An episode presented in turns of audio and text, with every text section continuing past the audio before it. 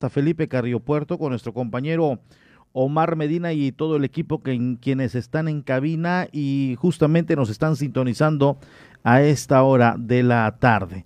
Gracias a todos allá en la cabecera municipal, pero también en las comunidades de ese bellísimo municipio de Felipe Carriopuerto. Aquí en la isla de Cozumel ya estamos listos para transmitirle las noticias de lo que ha acontecido en las últimas horas aquí en la hermosa isla de Cozumel también aquí enfrentito, en el municipio de Solidaridad, queremos nosotros agradecer a todos aquellos que nos siguen y nos sintonizan y siempre están atentos a la información que vamos dando a conocer a través de este espacio de noticias. De esta manera comenzamos con la información correspondiente al día de 11 de agosto del 2021. Saludos a todos los amigos taxistas, a todos los amigos eh, que nos sintonizan en sus centros de trabajo, a los comisionistas. También quiero mandar un saludo allá a los amigos del puerto de Abrigo. Allá en el puerto de Abrigo, en las embarcaciones nos sintonizan, siempre nos escuchan y de igual manera en Caletita, eh, no, en Caleta, es Caleta y también en la Marina Fonatur, es decir, el gremio de eh, trabajadores del mar siempre están al pendiente de nosotros, pero sí me gustaría que nos manden una, una imagen, un mensajito diciéndonos dónde nos escuchan, dónde se encuentran. Igual si hay alguna inquietud, con mucho gusto lo estaremos dando a conocer a través de este espacio de noticias.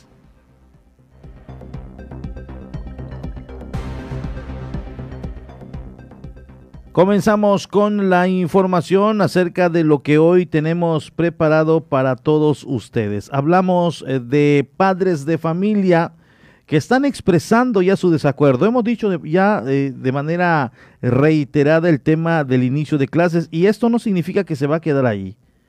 Esto no significa que se acaba el tema. Esto apenas está comenzando porque ha habido el pronunciamiento de que será el próximo 30 eh, de agosto, cuando comiencen las clases de manera presencial.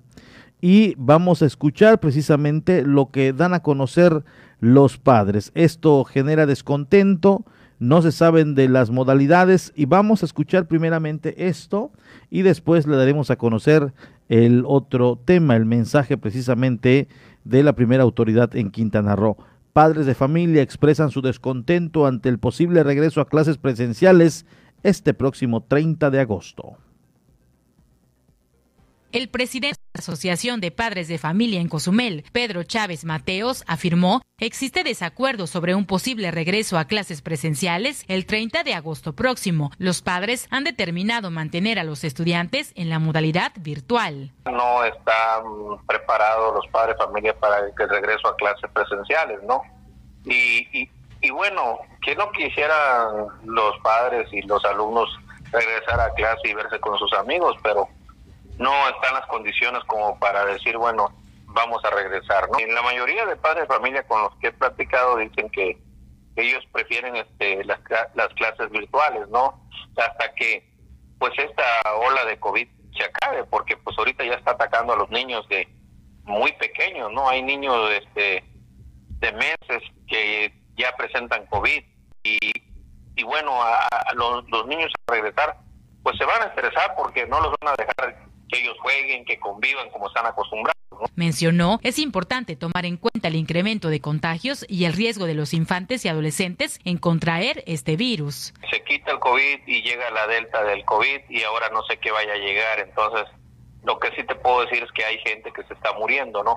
Y hay gente que está en los hospitales y eso es una realidad la decisión que se tome sea para bien de los de los alumnos, sea para bien de los maestros, porque también los maestros se les va a cargar más el trabajo, porque pues van a tener que cuidar a, los muchachos que no que no se que, no se junten, que no se abracen, hay muchas cosas que eh, eh, por, por esa razón no se podría volver a clases presenciales, ¿no? Afirmó, buscarán una reunión próximamente con autoridades educativas para tratar este tema. Yo creo que sí vamos a reunirnos. Creo que sí es es este menester reunirse para tomar una decisión, no no nada más de de uno, no, sino en conjunto para que todo esté bien.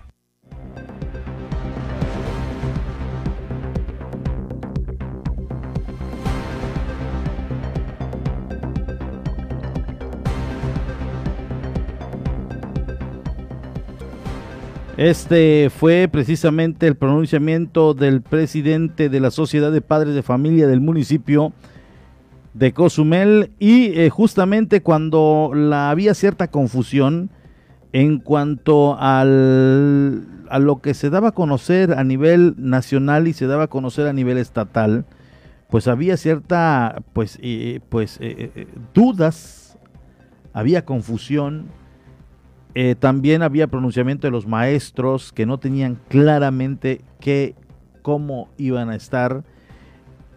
Se sabía que el regreso a clases de manera presencial el 30 de agosto era, era llueve, truena, truene o relampaguee y obviamente esto se escuchaba como el que, que el mismo mandato incluía o era iniciamos las clases como diciendo obligatorio que los niños lleguen a las aulas.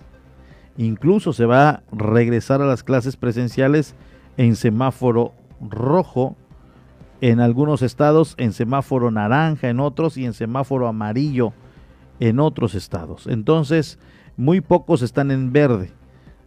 Y eh, el pronunciamiento de la, de la autoridad, de la autoridad federal era, vamos a regresar de manera presencial a las escuelas, llueva, truene o relampague. Y esto, pues puso los pelos de punta de mucha gente, de muchas personas. Ahora, el pronunciamiento del gobernador fue más claro. La versión del gobernador fue mucho más clara y enseguida se lo vamos a dar a conocer. Si tenemos el material audiovisual, me avisan, si no leo el comunicado. No, no, no hay, no hay. Eh, eh, eh, tengo aquí también el comunicado del gobernador del estado, pero igual si tenemos ahí nosotros el audio, se lo estaremos dando a conocer para que obviamente ustedes tengan conocimiento de lo que está sucediendo en torno al tema de las clases. El profesor David Domínguez Povedano lo había abundado con anterioridad, pero ¿qué sucedía? Decía una cuestión y al otro día en las mañaneras se dice otra y genera, por supuesto, confusión. Y en algo que en un momento dado eh, llegamos a optar es esperar un pronunciamiento eh, a nivel, a nivel eh, esperemos un pronunciamiento a nivel estatal, porque por la autonomía de los estados, pues obviamente pues puede en un momento dado decidir, pueden poner una postura en torno a esta situación. Entonces eso es lo que precisamente se dio a conocer por la primera autoridad en Quintana Roo y esta prácticamente sería la versión con la que nos quedaríamos. Eh, es eh, precisamente del gobernador de Quintana Roo quien dice en un mensaje audiovisual, el regreso a clases presenciales en el 30 de agosto será voluntario. Esto necesitaba escuchar el padre de familia y además lo necesitaba escuchar de la primera autoridad de Quintana Roo si bien lo habíamos abordado con los maestros, algunos, sobre todo el profesor David Domínguez Povedano, escuchábamos en las mañaneras otras versiones y decíamos, ¿y ahora a quién le hacemos caso? ¿Quién va a regir? Ya sabíamos y esperábamos el pronunciamiento del gobernador del estado porque por la autonomía de los estados ellos también iban a decir cómo y poner eh, ahora sí eh, la modalidad de regresar presencialmente a las escuelas. Entonces, vamos a escuchar este audio del gobernador de Quintana Roo, Carlos Joaquín González.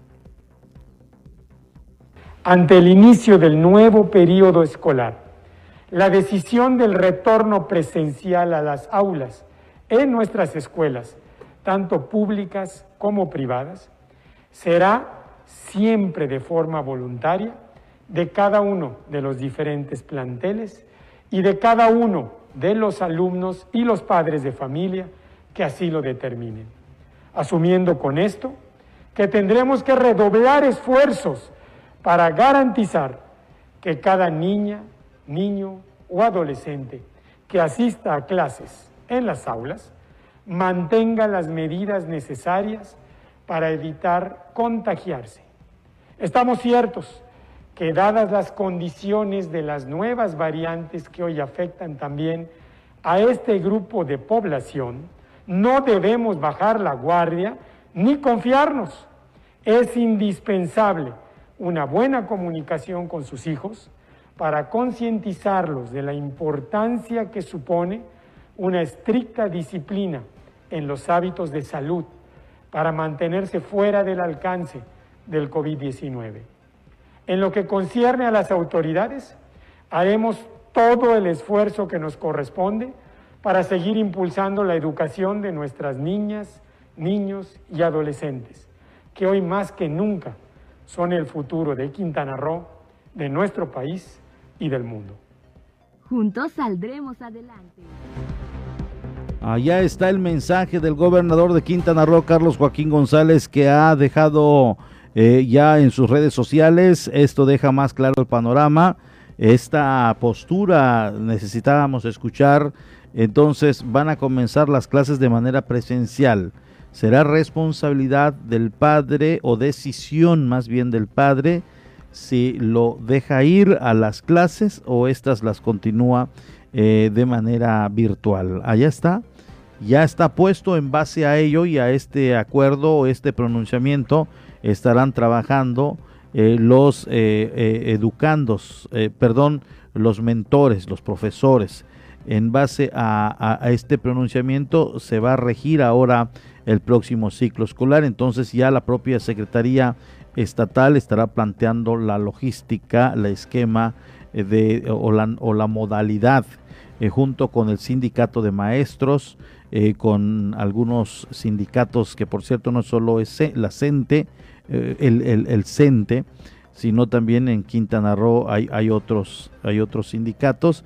Entonces estos seguramente se estarán sentando en una mesa de diálogo y comenzar a trabajar para el regreso a las clases. Solamente era escuchar la versión del gobernador del estado y así eh, cada estado tomaría sus decisiones y plantearía ya en su territorio cómo se estaría llevando a cabo el esquema o la modalidad del regreso a clases de manera presencial. Eh, y, bueno, pues eh, ya prácticamente está todo dicho, en base a ello se estará eh, trabajando como le he dicho.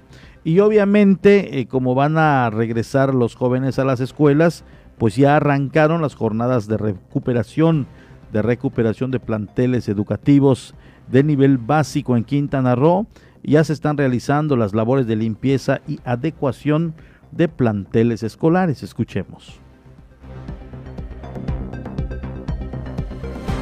Inició oficialmente la jornada de recuperación de escuelas de educación básica en Quintana Roo. Se llevarán a cabo labores de limpieza en las áreas dañadas. Estarán participando directivos, maestros y padres de familia, expresó Eden Romero, subdirector de educación. Anteriormente ya se había convocado de manera general por parte del presidente de la Sociedad de Padres de Familia Estatal, eh, pues se, se, convocó a los padres de familia de las diferentes escuelas a, las cuales sus hijos asisten a que apoyaran en esta jornada de limpieza. Tentativamente tenemos el día, esta semana, para estar realizando estas labores de, de limpieza, limpieza y adecuación de los espacios. Añadió, serán trabajos en las aulas, la limpieza eh, vendría siendo a lo que se refiere a las aulas, bibliotecas, a las audiovisuales, eh, oficinas administrativas, etcétera, ¿no? Esto es prácticamente la convocatoria que se que se le hace a los papás, a la sociedad en general, no solo a los papás, vecinos, maestros, eh, personal de intendencia, personal administrativo de las mismas escuelas que van a estar apoyando en esta en esta labor de recuperación de aulas.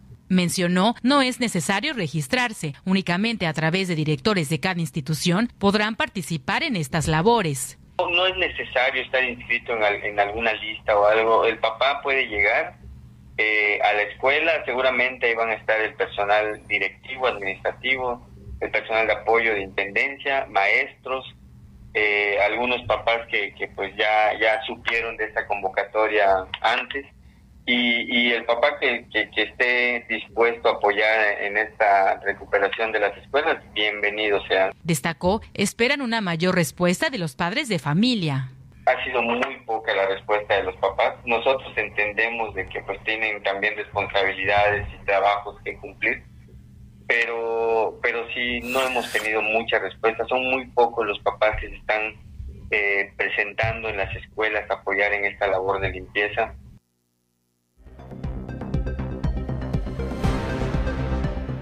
Tanto difícil encarrilar nuevamente a los padres de familia.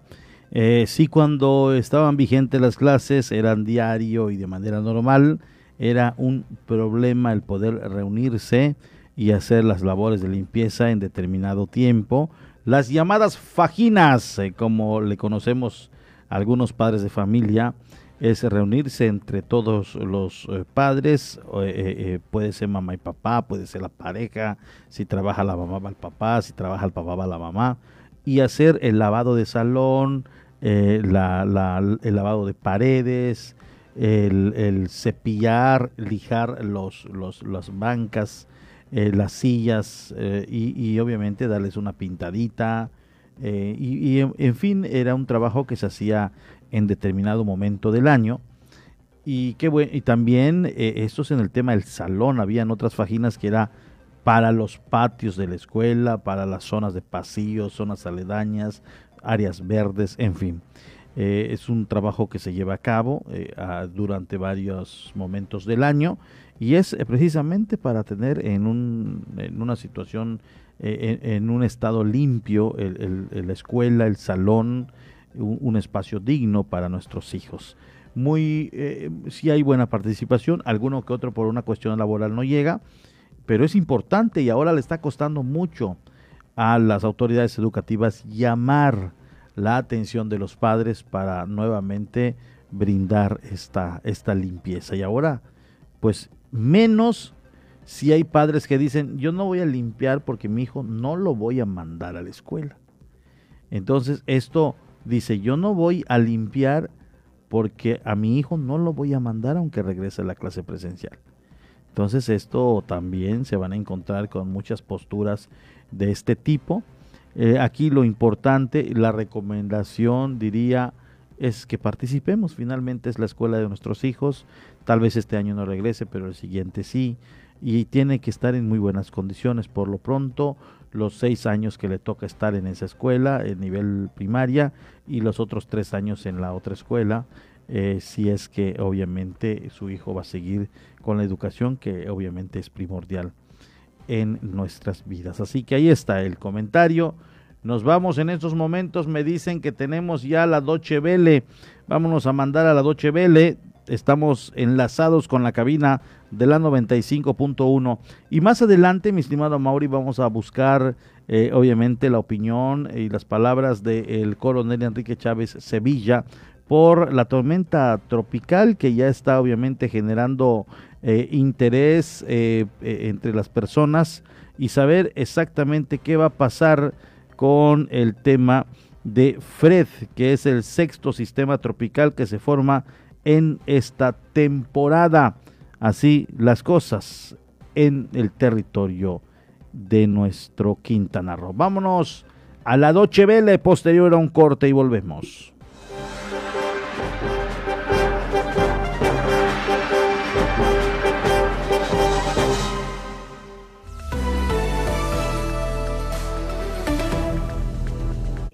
Las autoridades rusas presentaron este miércoles nuevos cargos contra el líder opositor Alexei Navalny. Navalny, que cumple una condena a dos años y medio de cárcel, fue acusado de crear una organización que atenta contra los derechos de los ciudadanos. Según la Fiscalía, la ONG contra la corrupción creada por Navalny incitó a sus miembros a participar en mítines ilegales pese a conocer las posibles sanciones que eso conllevaría. De ser hallado culpable, Navalny podría enfrentar hasta tres años adicionales de prisión. El Tribunal Superior de Londres celebra este miércoles una vista preliminar sobre el recurso contra la decisión de una corte británica de rechazar la extradición de Julian Assange a Estados Unidos al considerar que existe riesgo de suicidio. Sobre el fundador de Wikileaks pesan 18 cargos por espionaje e intrusión informática, que pueden suponer hasta 175 años de cárcel en Estados Unidos. Amnistía Internacional reclamó el martes al presidente estadounidense Joe Biden que sean retirados los cargos. La policía alemana detuvo el martes a un ciudadano británico sospechoso de espiar para Rusia. El hombre identificado como David S. era empleado en la Embajada de Reino Unido en Berlín. Según la Fiscalía, el presunto agente habría en al menos una ocasión entregado documentos a un miembro del servicio secreto ruso a cambio de dinero en efectivo. Este miércoles, un juez decidirá sobre las medidas de prisión preventiva en su contra. El avance de los talibanes continúa imparable en el norte de Afganistán ante la inminente retirada de las tropas estadounidenses. En su rápida ofensiva, los rebeldes han conquistado en menos de una semana nueve de las 34 capitales, la última de ellas, Faizabad, la madrugada del miércoles. Mientras la violencia ha obligado a miles de civiles a huir a la capital, Kabul. La ONU estima que son ya 340.000 los desplazados desde inicios del año. Doha albergó ayer una reunión internacional en un nuevo intento para impulsar el proceso de paz entre el gobierno afgano y los talibanes, actualmente en punto muerto. La estrella argentina del fútbol, Lionel Messi, se declaró tremendamente feliz de haber fichado por el Paris Saint-Germain y aseguró que su sueño es ganar una nueva Champions en sus primeras declaraciones como integrante del club francés. El jugador que la semana pasada dejó el Barcelona ha firmado un contrato por dos temporadas con opción a un año más. La llegada de Messi el martes a la capital francesa ha provocado el fervor de los aficionados.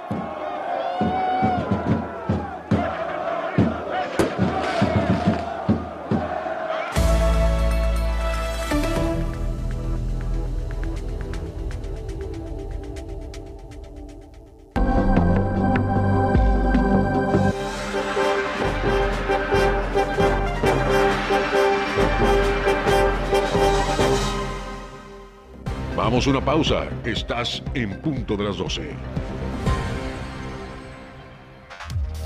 La voz del Caribe. 107.7 FM. El COVID-19 no es un juego. No te conviertas en una estadística y ayuda a detener la propagación. Protégete y protege a tu familia. Si te reúnes con otras personas, de preferencia hazlo al aire libre. Si es un edificio, abre las ventanas y así habrá más circulación de aire. Mantén una distancia segura. Usa mascarilla correctamente y lávate las manos frecuentemente por 20 segundos mínimo. No bajemos la guardia. Esta lucha sigue. Ayuntamiento de Cozumel. Marisol Gacé, en México se encuentra uno de los centros más avanzados para la producción audiovisual en América Latina, los estudios Gabriel García Márquez, y de ello nos hablará la actriz Karina Guidi. Pepe Gordon, también platicaremos del gran trabajo que realiza el Instituto Nacional para la Educación de los Adultos y escucharemos la nueva propuesta musical de Leica Mochan. Los esperamos este domingo a las 10 de la noche en la Hora Nacional. Crecer en el conocimiento. Volar con la imaginación. Esta es una producción de RTC de la Secretaría de Gobernación. En 107.7 FM logramos llevar hasta ti la esencia de las ondas sonoras, los contenidos adecuados para tu diario vivir, para que tengas entretenimiento, información, cultura, música en todos los géneros y estilos, información constante del actuar de nuestra isla, del Caribe, del estado, del país y del mundo entero. Es decir, en 107.7 FM hacemos radio. Somos radio, es la radio. 107.7 FM, hacemos radio.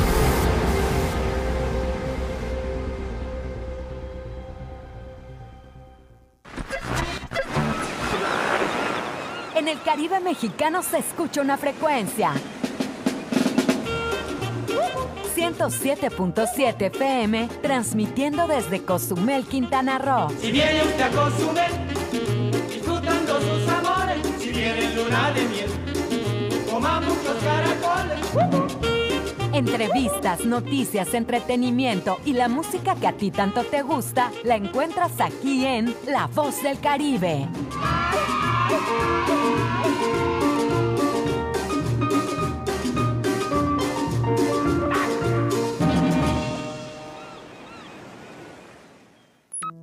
El COVID-19 no es un juego. No te conviertas en una estadística. ¿Te cuesta respirar con el cubrebocas? Si te contagias, será más difícil respirar con mascarilla de oxígeno. Ponte el cubrebocas. Úsalo correctamente, cubriendo la boca y la nariz. Es por tu salud y la de todos. No bajemos la guardia. Esta lucha sigue. Ayuntamiento de Cozumel. Consejos básicos para seguir protegiéndonos del coronavirus.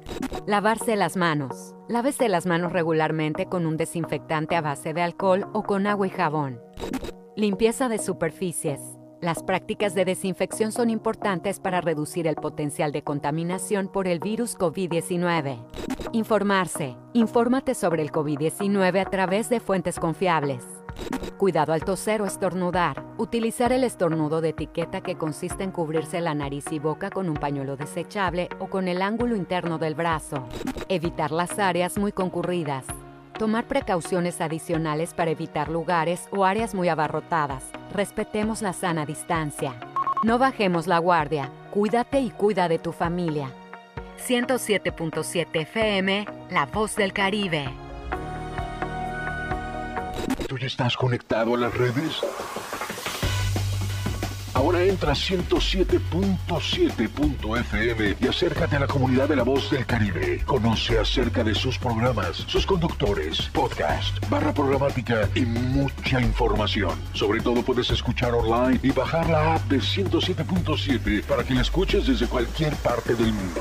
Conéctate a la red de la voz del Caribe. Entra a la página 107.7.fm. La voz del Caribe.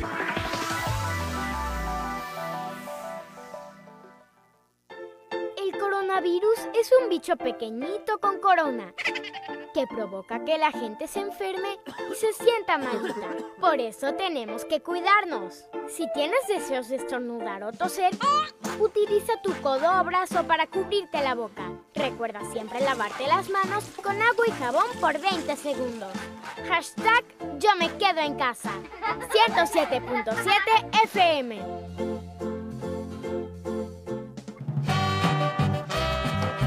¿Qué pasó, Pichoy? ¿Cómo estás? Te veo medio impaciente. Eh, nada chino, es que estoy aquí esperando al repartidor que tengo pedido así una pizza de doble pepperoni con piña, que viene con su promoción así de pan de ajo y refresco, pero como que se tiene tardado así, ya sabes, te dicen 40 minutos y ya pasaron 42. ¿Y por qué no fuiste directo a la pizzería, Pichoy? Eh, ¿qué te pasa tú, mentecato? ¿Qué quieres que me dé el bicho ese del COVID así? ¿No ves que la pandemia sigue, papá? Como dicen en todos lados, no bajemos la guardia, sino al ratito llega la desgracia a tu casa. No, mi rey. Además, ya las jornadas de vacunación están a todo vapor. Mejor ve, vacúnate y detengamos juntos los contagios. O ya se te olvidó las 500 vacunas que te pusieron de chiquito que ni te acuerdas y ni la marca sabías. Y mira, allá andan hasta buceando los arrecifes como si nada. Tienes toda la razón, Pichoy. A cuidarse. Y tú, Sataol, que me estás escuchando, mentecato, cuídate, medidas sanitarias y vacúnate. Si no, no te doy de mi pizza. 107.7 FM, La Voz del Caribe. La voz de la salud, papito.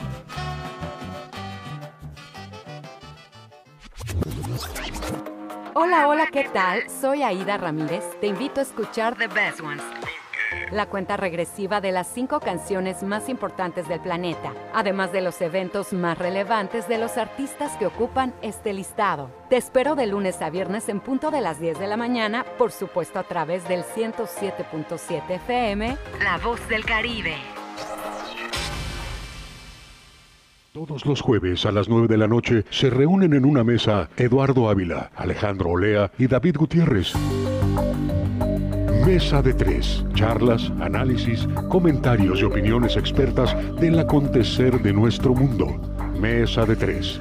Jueves 9 de la noche y repetición los domingos a las 8 de la noche. Un espacio ameno de pensamiento y reflexión que no te puedes perder. Mesa de tres, aquí en 107.7 FM, La Voz del Caribe.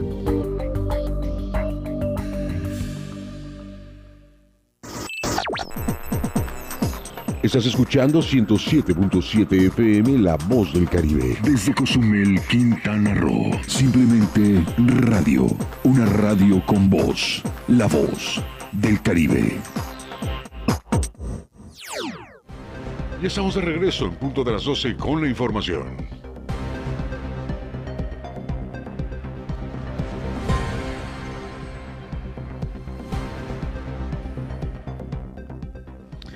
Agradezco puntualmente a todos los que nos siguen y que siempre están atentos a lo que vamos dando a conocer en la noticia.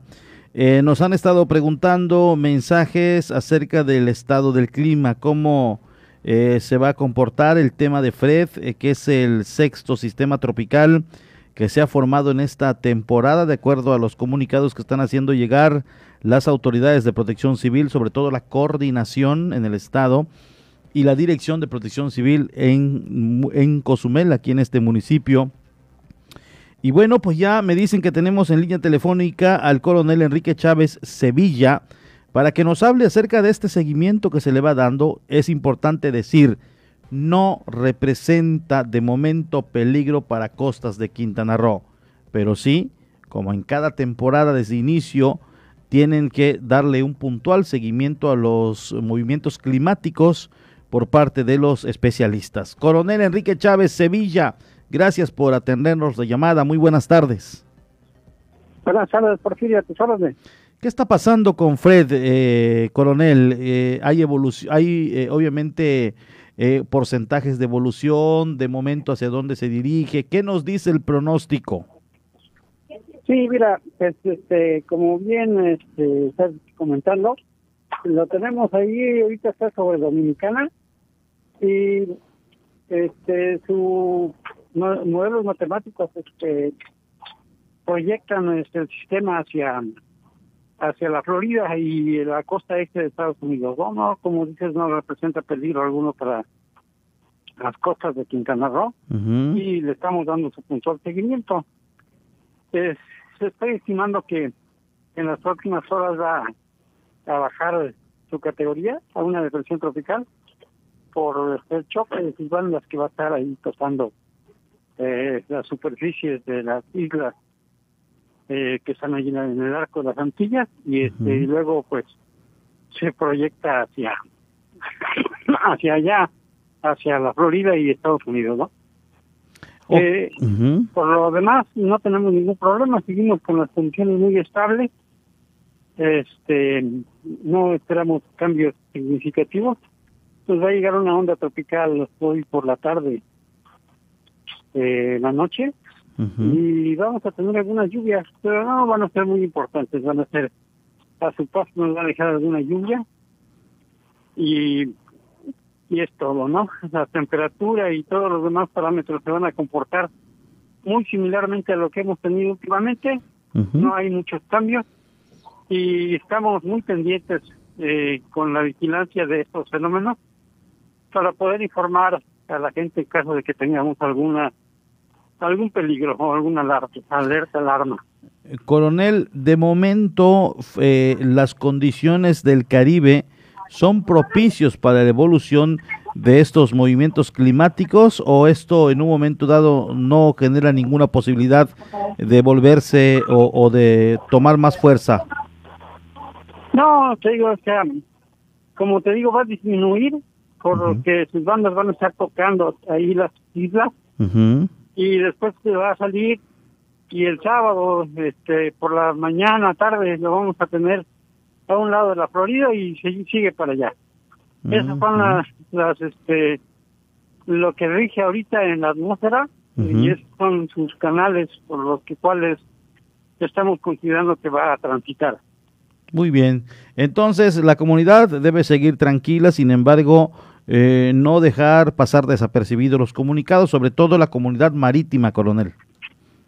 Así es, este, estamos en la temporada de los huracanes, hay que tener cuidado con ella y estar informados de cualquier cualquier peligro, cualquier amenaza que podamos tener. Así es. Muchas gracias. Muy buenas tardes. Eh, estamos muy contentos. Allá está el coronel Enrique Chávez Sevilla, quien en estas temporadas sobre todo cuando se presentan algún tipo eh, de, manifestación climática, como en el caso de Fred, obviamente el coronel es, solicitado por diversos medios de comunicación eh, que quieren obviamente mantener al tanto a su audiencia, como en el caso de la 107.7 FM, La Voz del Caribe, donde agradecemos el que nos tome la llamada y que siempre esté atento y al pendiente para facilitarnos información desde un punto de vista de un especialista. Nos vamos con esta otro, con este otro tema. La falta de cuidados sanitarios está provocando cada vez mm, que más jóvenes se contagien del COVID-19 en la isla de Cozumel. Debido a la falta de cuidado que deben de aplicar los jóvenes, es principal motivo de los contagios del COVID-19, explicó Juan Carlos Góngoraque, director del Grupo Medicol. Todos los lugares que están y no siguen sus protocolos, inclusive los mínimos que es tener un cubrebocas puesto, pues obviamente van a haber más contagios. Sin embargo, ahí tenemos que valorar pues qué es lo que se está haciendo a nivel municipal. Hay, hay, que ver que existen las dependencias que se deberían encargar de ver estos lugares. Y sí, desgraciadamente hay, hay muchas cantinas, muchos lugares en donde se va. Agregando el profesionista de salud que hasta el momento se atienden el promedio de las 80 personas diarias y los jóvenes son los de mayor riesgo. Contagios existen un montón. En este momento estamos atendiendo más de 80 personas al día en cuestión de pruebas COVID y ya han salido muchos, muchos pacientes con positividad. Sin embargo, eh, como les comento, hay mucho positivo, pero paciente grave hay muy poco. Y esto es porque el rango de edad que ya no está inmunizado o que no está vacunado es ya de menor edad y en ellos la incidencia eh, o la gravedad en ellos es muy baja. Así que tenemos un tiempo, por ejemplo, se ha visto también, inclusive ayer salió lo de la vacuna Cancino, que después de seis meses habría que inmunizar otra vez a, a los que recibieron esta vacuna. Por último, dijo que tan solo el fin de semana fallecieron dos personas que no contaban con la vacuna. Los hospitales tienen baja ocupación, pero en los consultorios la mayor presencia de personas con esta enfermedad. Sobre todo la semana pasada hubieron dos decesos. Eh, sí, y, y, desgraciadamente son personas no vacunadas. Hasta el momento no he notado, sobre todo en mi práctica personal, personas que estén vacunadas con las dos dosis, que estén enfermos y graves, porque sí ya me tocó atender personas con dos dosis, pero que no desarrollan una enfermedad grave. Me ha tocado ver pacientes que tienen una sola dosis y que desarrollan una enfermedad moderada y muchos actualmente de 18, 20, 15 años, 13 años, pero que no desarrollan una enfermedad grave. Por eso le digo, sí hay mucho contagio, pero no está llegando a los hospitales. El termómetro del hospital en este momento se encuentra tranquilo. El termómetro se pasó a los consultorios.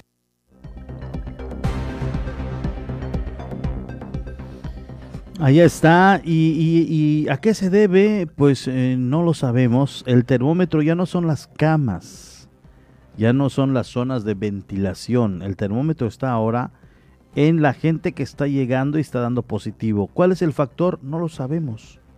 No sabemos el por qué, pero desafortunadamente entre esta gente que sale positiva, hay quien la ve muy difícil. Hay quien se las ve muy difícil y sobre todo eh, que eh, pues eh, tienen ahí ciertos, eh, ciertas lesiones. Y pues nos ha llamado mucho la atención este comentario del doctor. El termómetro no está en los espacios COVID de los hospitales los termómetros están en los consultorios donde está llegando gente con el padecimiento que afortunadamente no se está volviendo violento el virus con ese con esa persona y puede ventilarla en el hogar, pero hay casos. Lo que nos da a conocer aquí el, el, el doctor es que se están dando casos. Es alarmante en cierta manera el número de contagio y crecimiento que afortunadamente no están requiriendo hospitalización. Entonces, pues solamente es para que se enciendan los focos rojos de que no nos estamos cuidando.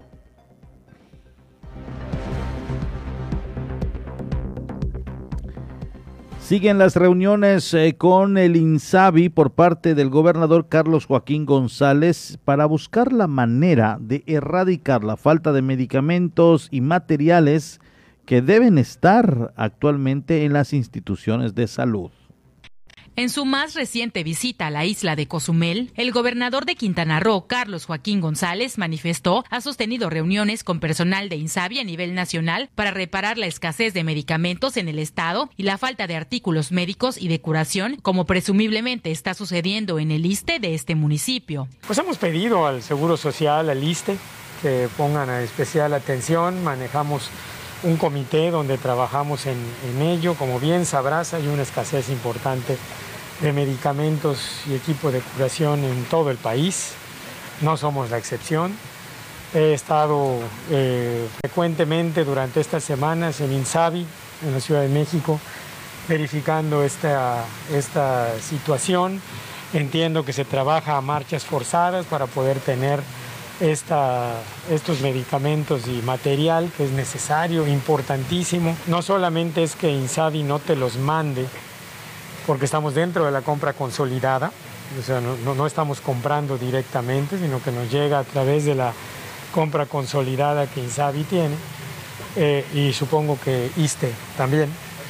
Y eh, eh, pues hay que estar presionando y no podemos comprar porque los precios de referencia que se tienen están basados en volúmenes muy amplios. Entonces, al, irse a volúmenes más pequeños, los precios se van muy arriba y quedan por encima de la parte de contraloría que podemos operar o adquirir. Aseveró, ningún hospital deberá cobrar el ingreso de pacientes COVID-19, únicamente los medicamentos. Voy a seguir, voy a seguir insistiendo en el tema de INSABI, voy a seguir acudiendo ahí a sus instalaciones y buscar que hayan los medicamentos suficientes. No hay situación alguna para cobrar esta, esta situación. Algunos medicamentos, algunas cosas que por alguna razón no se tienen, es lo que se, en, en, ocasiones les han solicitado a los, a los pacientes, pero no. En relación al posible regreso a clases presenciales a finales del presente mes, Joaquín González comentó. Hay mucho trabajo que hacer también en materia de infraestructura escolar. Eh, necesitamos eh, un buen de recursos para poder restablecer las escuelas, restablecer los servicios que las escuelas deben de tener. Será obligatorio el que las escuelas tengan que llevar a cabo estas, estas acciones. Primero, de revisión a sus niveles educativos, de mejora en la, en la infraestructura, dejarla a punto, eh, hacer y generar los protocolos que den la responsabilidad del cuidado y la atención a la gente, a los, a los alumnos y alumnas. Y por supuesto también será de forma totalmente voluntaria el que las escuelas regresen o no al inicio del curso escolar y también totalmente voluntario que en esas escuelas los padres de familia y los alumnos y alumnas decidan si asisten o no.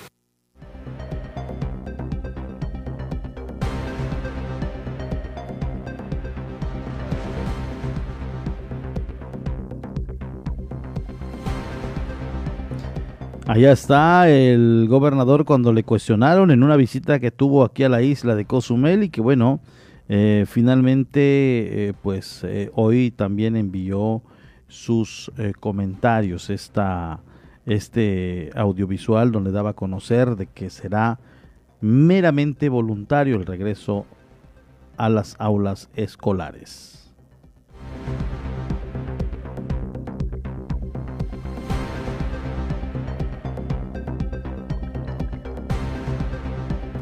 La farmacéutica Cancino notifica a la COFEPRIS que su vacuna debería necesitar un refuerzo a los seis meses de su primera aplicación.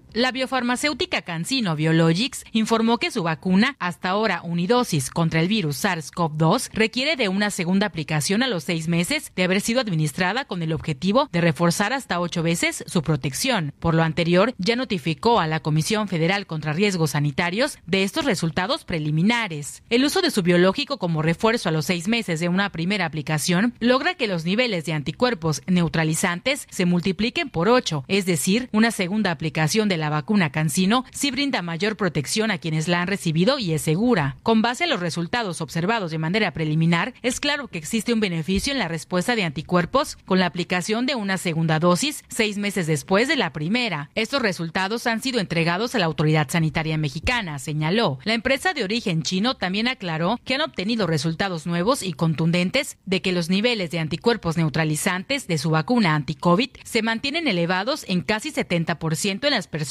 seis meses después de haber sido vacunados con esta unidosis. Por otra parte, detalló que en estos momentos continúa la investigación del número total de dosis que necesitará su vacuna contra el coronavirus, cuyos resultados concluyentes se anunciarán cuando concluya la fase 3 de los ensayos clínicos que se llevan a cabo en el Centro Provincial de Jansu de Control de Enfermedades y Prevención. Indicó que hay que recordar que otras empresas farmacéuticas han anunciado también la necesidad de aplicar un refuerzo a sus vacunas contra el COVID-19 de dos dosis para garantizar un buen nivel de eficacia de las mismas después de seis meses de la segunda aplicación.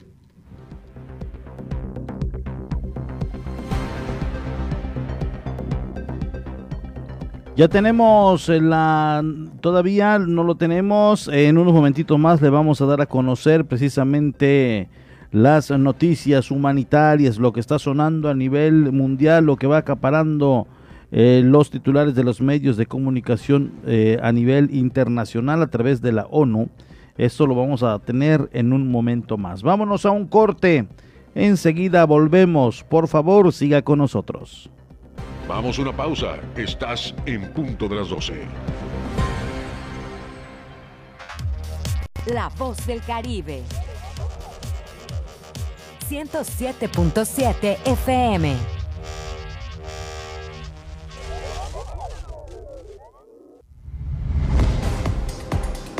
En 107.7 FM logramos llevar hasta ti la esencia de las ondas sonoras, los contenidos adecuados para tu diario vivir, para que tengas entretenimiento, información, cultura, música en todos los géneros y estilos, información constante del actuar de nuestra isla, del Caribe, del estado, del país y del mundo entero.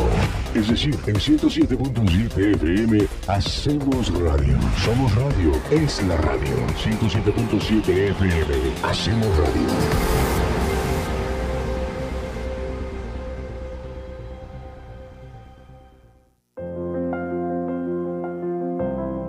Temporada de huracanes 2021. Conoce el sistema de alerta temprana para ciclones tropicales.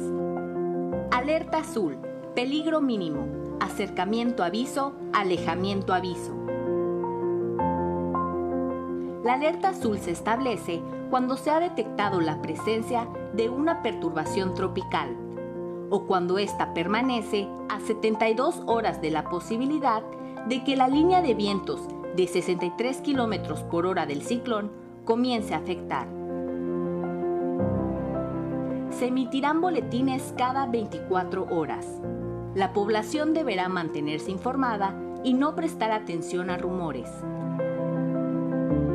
Recuerda, en esta temporada de huracanes, la prevención es la mejor opción. Ayuntamiento de Cozumel. En el Caribe mexicano se escucha una frecuencia. 107.7 FM, transmitiendo desde Cozumel, Quintana Roo. Si viene usted a Cozumel, disfrutando sus amores, si viene luna de miel, muchos caracoles. Entrevistas, noticias, entretenimiento y la música que a ti tanto te gusta la encuentras aquí en La Voz del Caribe.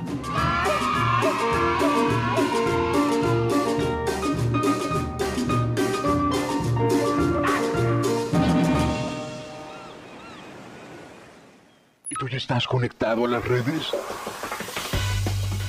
Ahora entra a 107.7.fm y acércate a la comunidad de la voz del Caribe. Conoce acerca de sus programas, sus conductores, podcast, barra programática y mucha información. Sobre todo puedes escuchar online y bajar la app de 107.7 para que la escuches desde cualquier parte del mundo.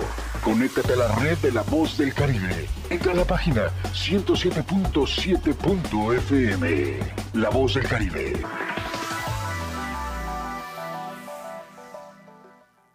Marisol Gacé, en México se encuentra uno de los centros más avanzados para la producción audiovisual en América Latina, los estudios Gabriel García Márquez, y de ello nos hablará la actriz Karina Guidi.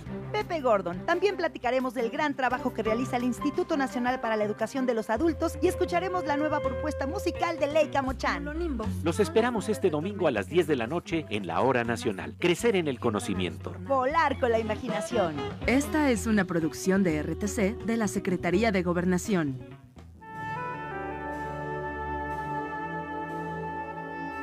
Proyecto Misericordia les da la bienvenida a la hora de la misericordia. Cuánto amo a las almas que han confiado en mí totalmente. Haré todo por ellas.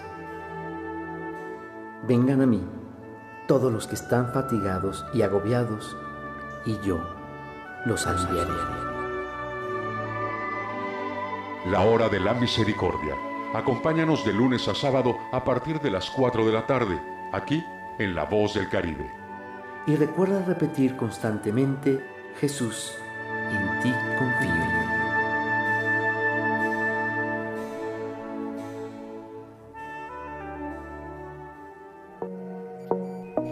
Consejos básicos para seguir protegiéndonos del coronavirus. Quedarse en casa si se está enfermo si no se siente bien, quédese en casa y llame a su médico. Esto ayudará a asegurarse de que recibe el asesoramiento correcto. Si tiene dificultad para respirar, busque atención de inmediato. No tocarse la cara con las manos sucias, sobre todo nariz, boca y ojos. Cambie su manera de saludar. Al saludar a las personas es mejor mantenerse a más de un metro de distancia. Evite el saludo de abrazo, de mano o de beso. Uso correcto del cubrebocas. Si vas a usarlo, úsalo bien, cubriendo completamente tu nariz y boca. Buena alimentación e hidratación. Tome agua diariamente y aliméntese sanamente. Consuma frutas ricas en vitamina C y verduras. No bajemos la guardia. Cuídate y cuida de tu familia. 107.7 FM, La Voz del Caribe.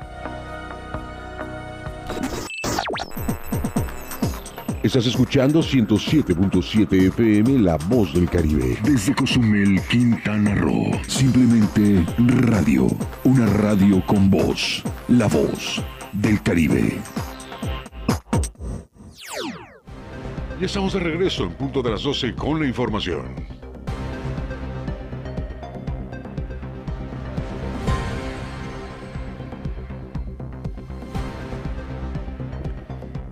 Seguimos con la información. En estos momentos son exactamente las 12 con 59 minutos. 12 con 59.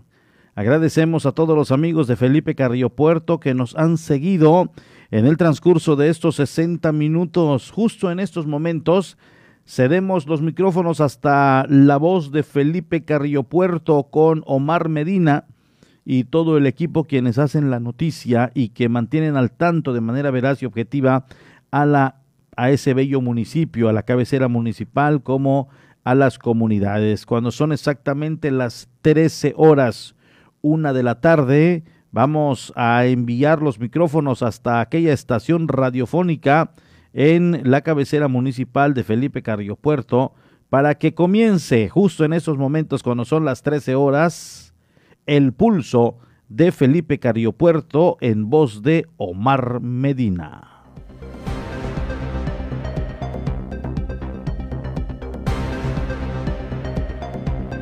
Aquí en la isla de Cozumel eh, comenzamos eh, este siguiente bloque de noticias con la lamentable noticia y la información que ayer se generó poco después de las 2 de la tarde, cuando un joven trabajador que estaba realizando eh, pues mantenimiento en el techo del edificio El Palmar se desploma y se va, se va hasta abajo.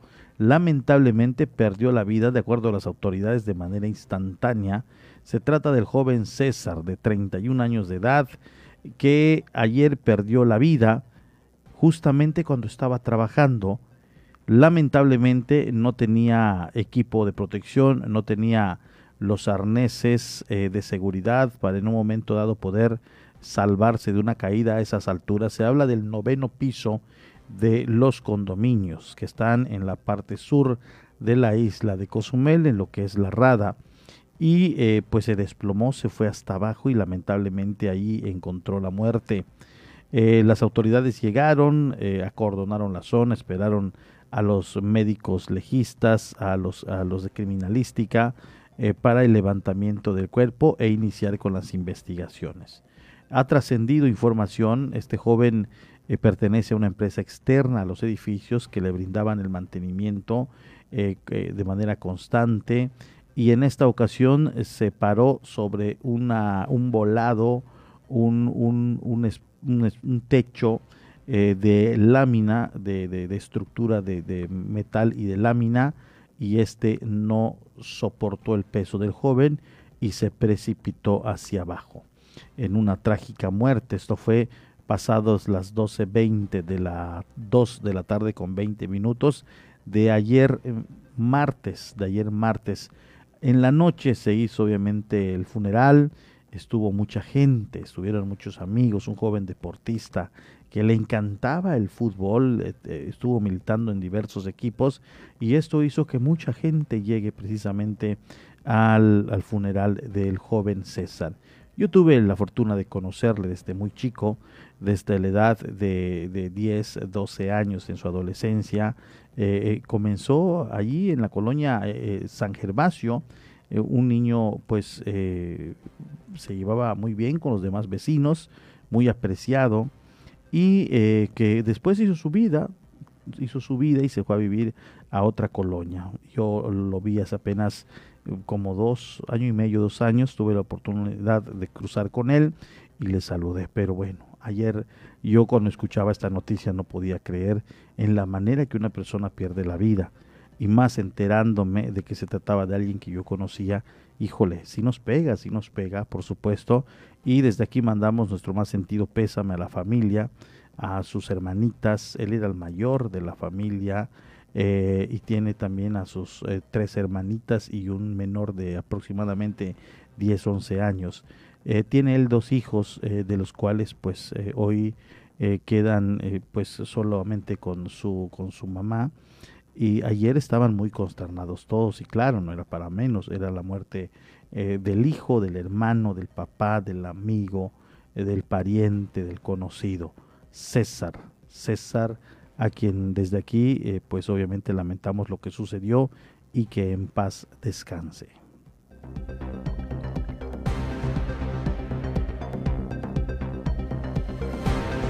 De acuerdo a lo que han dado a conocer las autoridades a través de un comunicado, dos personas fueron detenidas, eh, presumiblemente, de acuerdo a lo que damos a conocer, con un auto robado y con drogas. Un par de hombres identificados eh, con el alias del Vladi y el niño fueron detenidos con un auto presuntamente eh, con reporte de robo y varias dosis de droga cuando circulaban en calles de la colonia Cozumel turístico. La presencia sospechosa de ambos sujetos originó el reporte al 911 y posteriormente un operativo que derivó en su captura por parte de elementos de la Fiscalía General del Estado. En un comunicado se detalló que el auto en el que viajaban estos hombres era un tipo clásico color blanco con placas sobrepuestas. Además se indicó que los dos detenidos llevaban consigo varias dosis de marihuana, cocaína y cristal. Al final fueron puestos a disposición de la Fiscalía Especializada de combate al narco menudeo.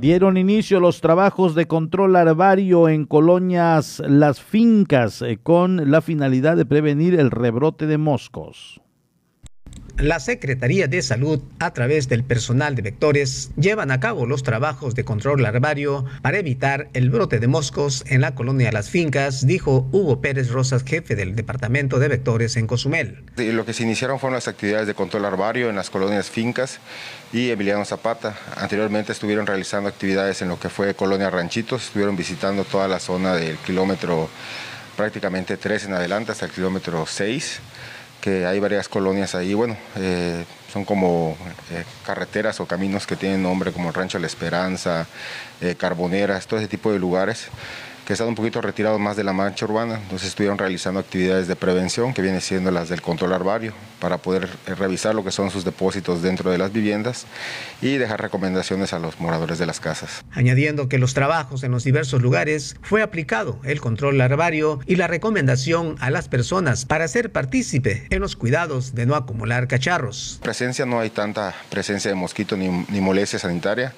Lo que sí tenemos son criaderos eh, que vienen siendo exclusivamente de la Aedes aegypti, que ese es el de, importancia para el programa porque es el transmisor de enfermedades como dengue, zika, chikungunya.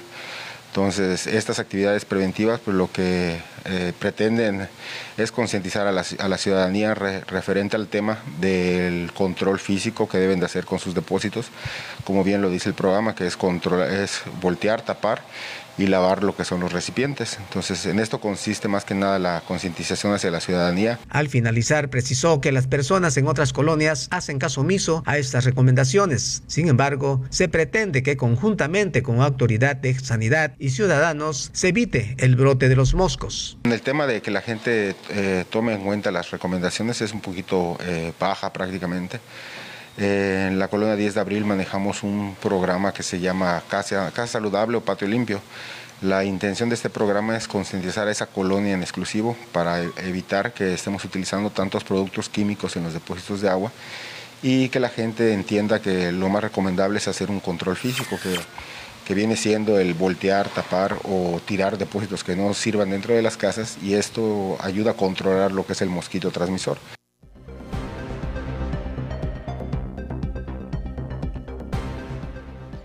Allá está la información, allá está el tema. En otro, en otro le doy a conocer precisamente que con el arribo de vuelos nacionales y turistas que llegan a la Riviera Maya, esto se está manteniendo algunos sectores, eh, la actividad laboral en este destino. La actividad laboral es reactivada en los diversos sectores turísticos debido a la visita de turistas nacionales y extranjeros, dijo Pablo Aguilar Torres, encargado del Fideicomiso de Promoción Turística de la isla de Cozumel. Estamos muy contentos eh, con todo el dinamismo turístico que ha tenido la isla de Cozumel, justamente un proceso importante en la reactivación y la recuperación eh, turística y económica. Muy contentos ya que ya tenemos los cierres del mes de julio que nos comparte Este sentido. Eh, los números han sido totalmente alentadores. Estamos hablando que en comparación del 2019, antes de pandemia, estamos prácticamente un 40% arriba en el total de tráfico hacia la isla de Cozumel. Eh, ¿Qué te estoy diciendo? Que tanto en los arribos internacionales y nacionales hemos ya superado julio del 2019 específicamente eh, pues en ese tiempo aún no existía como actualmente tenemos la pandemia y hemos recuperado muchas mucha conectividad directa hacia la isla de Cozumel específicamente quien ha sacado a flote al destino ha sido el turismo internacional en el cual podemos hablar de un aumento de un 63.1% en comparación del 2019 y en el tráfico nacional estamos hablando de un incremento del 7.5%. Eso nos da un gran total de 39.4, pues decía casi un 40% encima del 2019. Antes de finalizar, dijo que los flujos de visitantes en el Aeropuerto Internacional de Cozumel es alentador para la reactivación económica. Tenemos pues noticias alentadoras, números positivos y eh, pues obviamente destacar la reactivación que se ha logrado, se ha hecho la tarea y en ese sentido pues obviamente ya tenemos flujos importantes en el Aeropuerto Internacional de Cozumel que vendrán a sumarse obviamente todavía más eh, más acciones, eh, vienen por ahí más vuelos todavía para la entonces eh, vemos un panorama totalmente alentador y totalmente diferente a lo que fue el año pasado, en el cual pues estábamos prácticamente en plena pandemia el año pasado y, y fue muy complicado obviamente eh, todo ese año, para lo cual pues para este año, para el último semestre pues vemos una,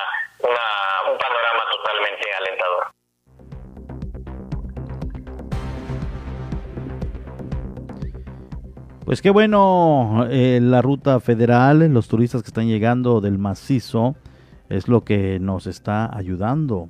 Eh, también, eh, sobre todo en esta pausa tan prolongada de los cruceros, ya tienen ya varios meses llegando la gente del macizo continental y esto ha mejorado, ha sido como un, una bocanada de oxígeno para los diversos sectores, sobre todo los de guías de turistas, eh, los turoperadores, algunas que otras artesanías y restaurantes. Pero bueno, pues allá está la información. Con 15 personas darán inicio en las instalaciones de la Cruz Roja las siguientes capacitaciones de técnicos en primeros auxilios. Se llevará a cabo en las instalaciones de la Cruz Roja Mexicana Delegación Cozumel los cursos de técnicos en emergencias médicas que recibirá el promedio de las 15 personas, indicó José Baselis, instructor de primeros auxilios en la Cruz Roja Delegación Cozumel. Ya vamos a iniciar la nueva generación de técnicos en emergencias médicas. Este, nos encontramos prácticamente eh, cerrando eh, inscripciones, ya eh, detallando todo lo que va a ser la nueva formación y esperamos iniciar este primer fin de semana de septiembre la capacitación como tal. Ahorita nos encontramos nada más este, este, finalizando detalles de lo que es el curso propedéutico que ya inició el, el pasado sábado 7 de agosto. Agregando el instructor que debido a la situación de la pandemia, las clases se estarán dando vía virtual y algunas prácticas en formas presenciales. Ya se cerró. Este, afortunadamente tuvimos buena respuesta de la, de, de la población. Eh, lamentablemente no podemos tener grupos grandes por todas las cuestiones que ya conocemos. Este, vamos a iniciar trabajando ahorita con 15 alumnos que van a estar separados por grupos pequeños porque todavía no podemos trabajar este, a modo presencial al 100. Este, sin embargo, pues vamos a tratar de, de darle un poquito más de innovación, eh, clases vía este, transmisión en línea y otras clases, eh, algunas las que se puedan, este, en modo presencial. Antes de concluir, comentó al decir que los técnicos en emergencias médicas de recién ingreso ya se encuentran realizando sus operaciones en las urgencias que se presentan al ser requeridos. Ellos ahorita ya se encuentran prácticamente, el, bueno, les quedan como dos módulos nada más para ya terminar con su formación. Eh, un grupo se encuentra en estadía hospitalaria y otro grupo se encuentra en, este, en prácticas de ambulancia que forman parte de, de, la, de su capacitación y esperemos ya terminar con estas dos disposiciones, eh, más o menos como para octubre, noviembre con ellos, para que ya puedan tramitarse lo que es su certificación y ellos ya estén prácticamente libres.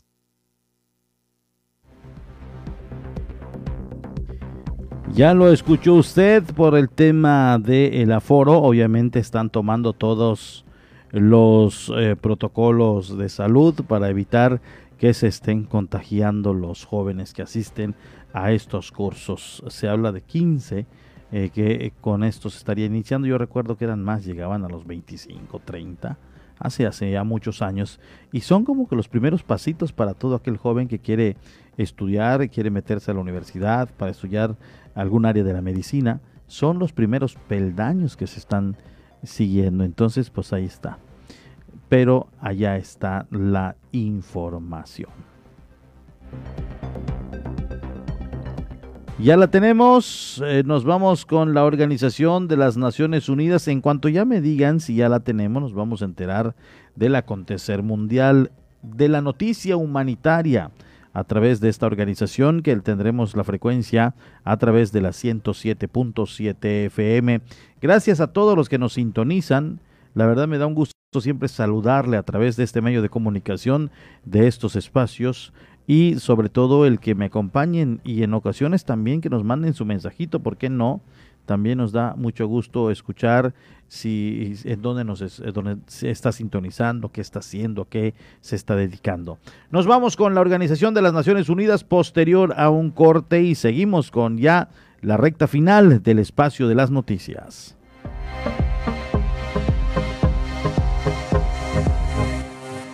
Estas son las noticias más destacadas de las Naciones Unidas con Jordi Trujols. La Organización Panamericana de la Salud anunció hoy una nueva posibilidad para acceder a millones de vacunas contra la COVID-19 a través de su fondo rotatorio. La directora de la organización anunció que el fondo rotatorio está recibiendo solicitudes de los países de la región para las vacunas contra la COVID correspondientes a los últimos tres meses de 2021 y para el año 2022. Carissa Etienne indicó que hasta el momento más de 20 naciones han expresado formalmente su interés y que ese número crece a diario. La nueva iniciativa pondrá en circulación decenas de millones de dosis de vacunas COVID-19 que se sumarán a las que ofrece el mecanismo COVAX, que cubre al 20% de la población de cada país y complementará los acuerdos bilaterales y otras vías existentes para que los países tengan acceso a las inmunizaciones. Por su parte, la Organización Mundial de la Salud anunció que probará tres nuevos fármacos en pacientes hospitalizados de COVID-19 como parte de su ensayo Solidarity Plus. Un grupo de expertos independientes se encargó de la elección de las medicinas que destacan por su potencial para reducir el riesgo de muerte en pacientes ingresados por coronavirus. Los medicamentos ya se utilizaban previamente para otros tratamientos. El artesunato se usa para la malaria grave, el imitanib para ciertos tipos de cánceres y el infliximab para enfermedades del sistema inmunitario como la enfermedad de Crohn y la artritis reumatoide. Las empresas farmacéuticas que fabrican estas medicinas las donaron para el ensayo clínico. El estudio evaluó previamente cuatro medicamentos, el remdesivir, la hidroxicloroquina, el lopinavir y el interferón, y determinó que tenían poco o ningún efecto en los pacientes hospitalizados con COVID-19. Tras la reciente alza de los precios de los productos básicos en América Latina y el Caribe, un nuevo informe de la Conferencia de las Naciones Unidas sobre Comercio y Desarrollo urge a las economías regionales a aumentar su resiliencia ante los shocks externos. El estudio destaca que las diferencias estructurales regionales probablemente provocarán impactos dispares del aumento de los precios de los productos básicos en el comercio y el crecimiento del PIB de los países en desarrollo que dependen de este tipo de mercancías. Añade que el elevado nivel de incertidumbre en los mercados de productos básicos y el alto grado de dependencia de este tipo de mercancías en toda la región ponen de manifiesto la necesidad de aumentar la capacidad de adaptación y resistencia de las economías de América Latina.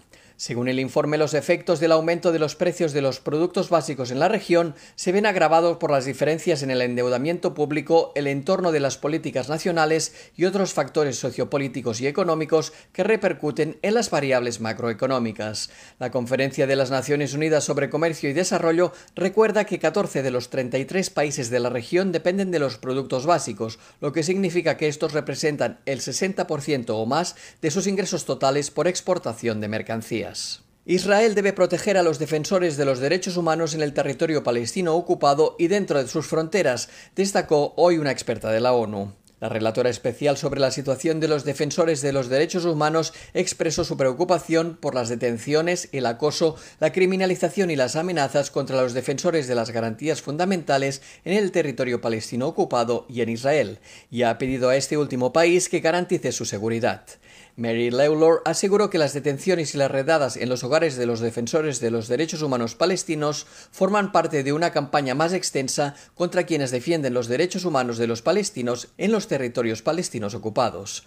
Entre otros casos, Lawlor manifestó su preocupación por la detención arbitraria del activista Farid al-Atash, que fue detenido por las fuerzas militares israelíes tras participar pacíficamente en una manifestación en Belén el 15 de junio y puesto en libertad bajo fianza ocho días después.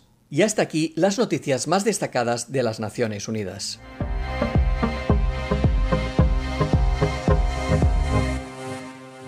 Vamos a una pausa. Estás en punto de las 12. La voz del Caribe. 107.7 FM.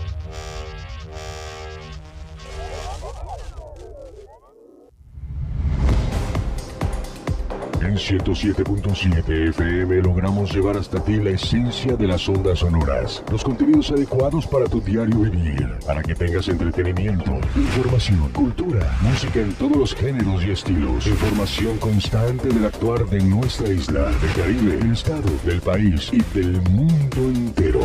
Es decir, en 107.7 FM hacemos radio. Somos radio, es la radio. 107.7 FM, hacemos radio.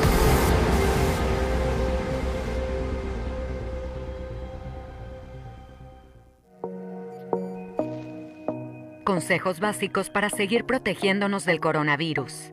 Lavarse las manos. Lávese las manos regularmente con un desinfectante a base de alcohol o con agua y jabón.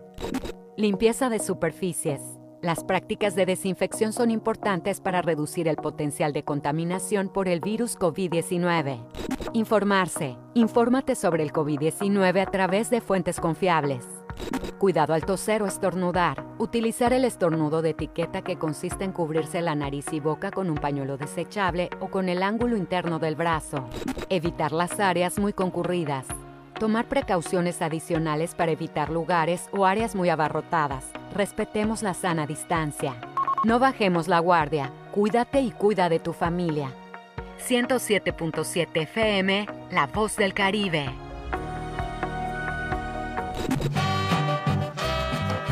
¿Qué pasó, Pichoy? ¿Cómo estás? Te veo medio impaciente. Eh, nada chino, es que estoy aquí esperando al repartidor que tengo pedido así una pizza de doble pepperoni con piña, que viene con su promoción así de pan de ajo y refresco, pero como que se tiene tardado así, ya sabes, te dicen 40 minutos y ya pasaron 42.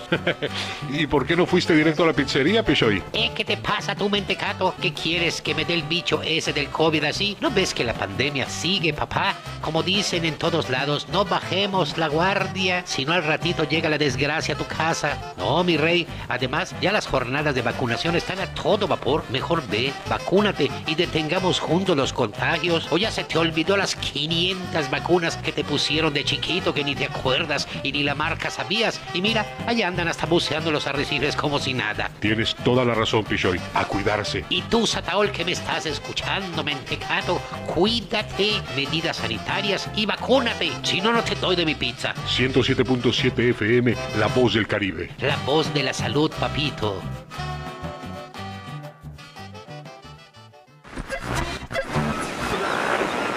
En el Caribe mexicano se escucha una frecuencia.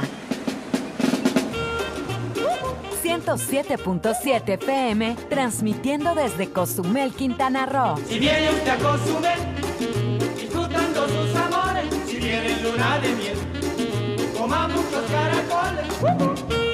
Entrevistas, noticias, entretenimiento y la música que a ti tanto te gusta, la encuentras aquí en La Voz del Caribe.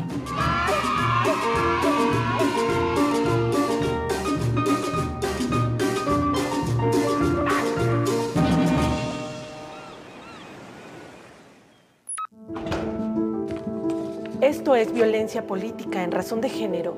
Estás exagerando. Estas cosas pasan desde siempre. ¿Violencia política?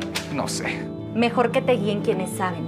Consulta la guía para la prevención, atención, sanción y reparación integral de la violencia política contra las mujeres en razón de género en igualdad.ine.mx. También puedes escribir a vpgqueja.ine.mx. Contamos todas, contamos todos. INE.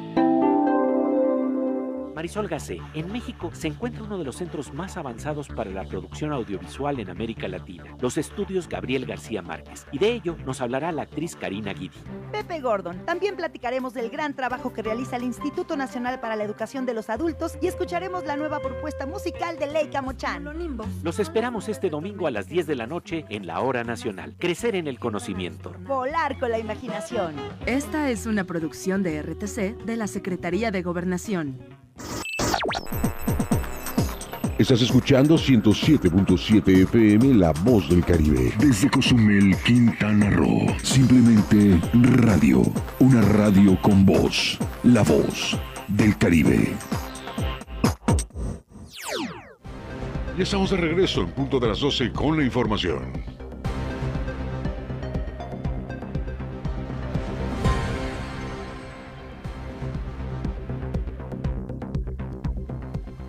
Agradezco a todas las personas que nos están sintonizando. Ya para finalizar, le digo que el cuerpo de un hombre con impactos de bala y semidegollado fue encontrado esta mañana en un camino de terracería, esto en Cancún.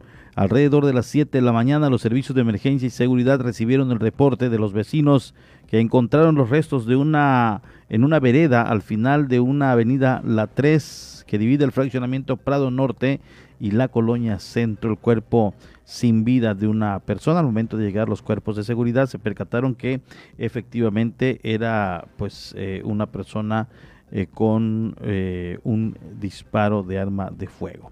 En Cozumel hoy se encuentra el Celebrity Age. Un saludo a todos los amigos taxistas que están ya en espera de su turno, en espera de su pasaje para brindarle el servicio a, la, a los pasajeros de esta eh, embarcación de la terminal en la terminal SSA México proveniente de los Estados Unidos, el Celebrity Age que llegó a las 7:15 de la mañana y se estará retirando a las 18:30. Así la noticia en torno a este navío que ya comienza la generación eh, del recurso de turismo de cruceros. Siete estarán esta semana en la isla de Cozumel.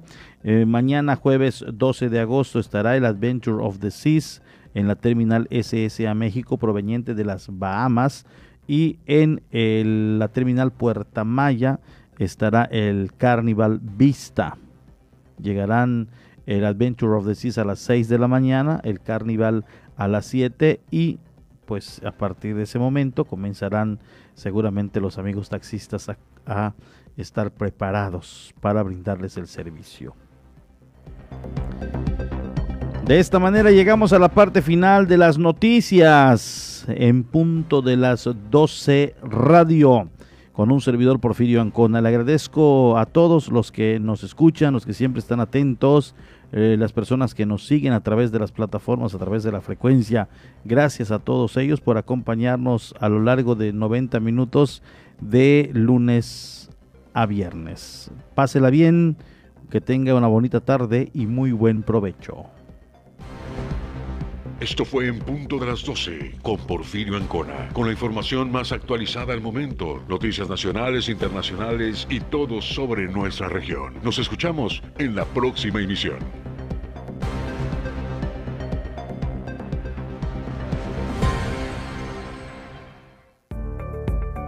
Estás escuchando 107.7 FM La Voz del Caribe, XHZCM. Nos encontramos en la Quinta Avenida con calle 2 y 4 Norte. Teléfono 987-6885-040. Y si nos quieres mandar un WhatsApp, 987-8736-360. Nos encontramos en Cozumel, Quintana Roo y transmitimos con 1.9 kilowatts de potencia. 107.7 FM, La Voz del Caribe.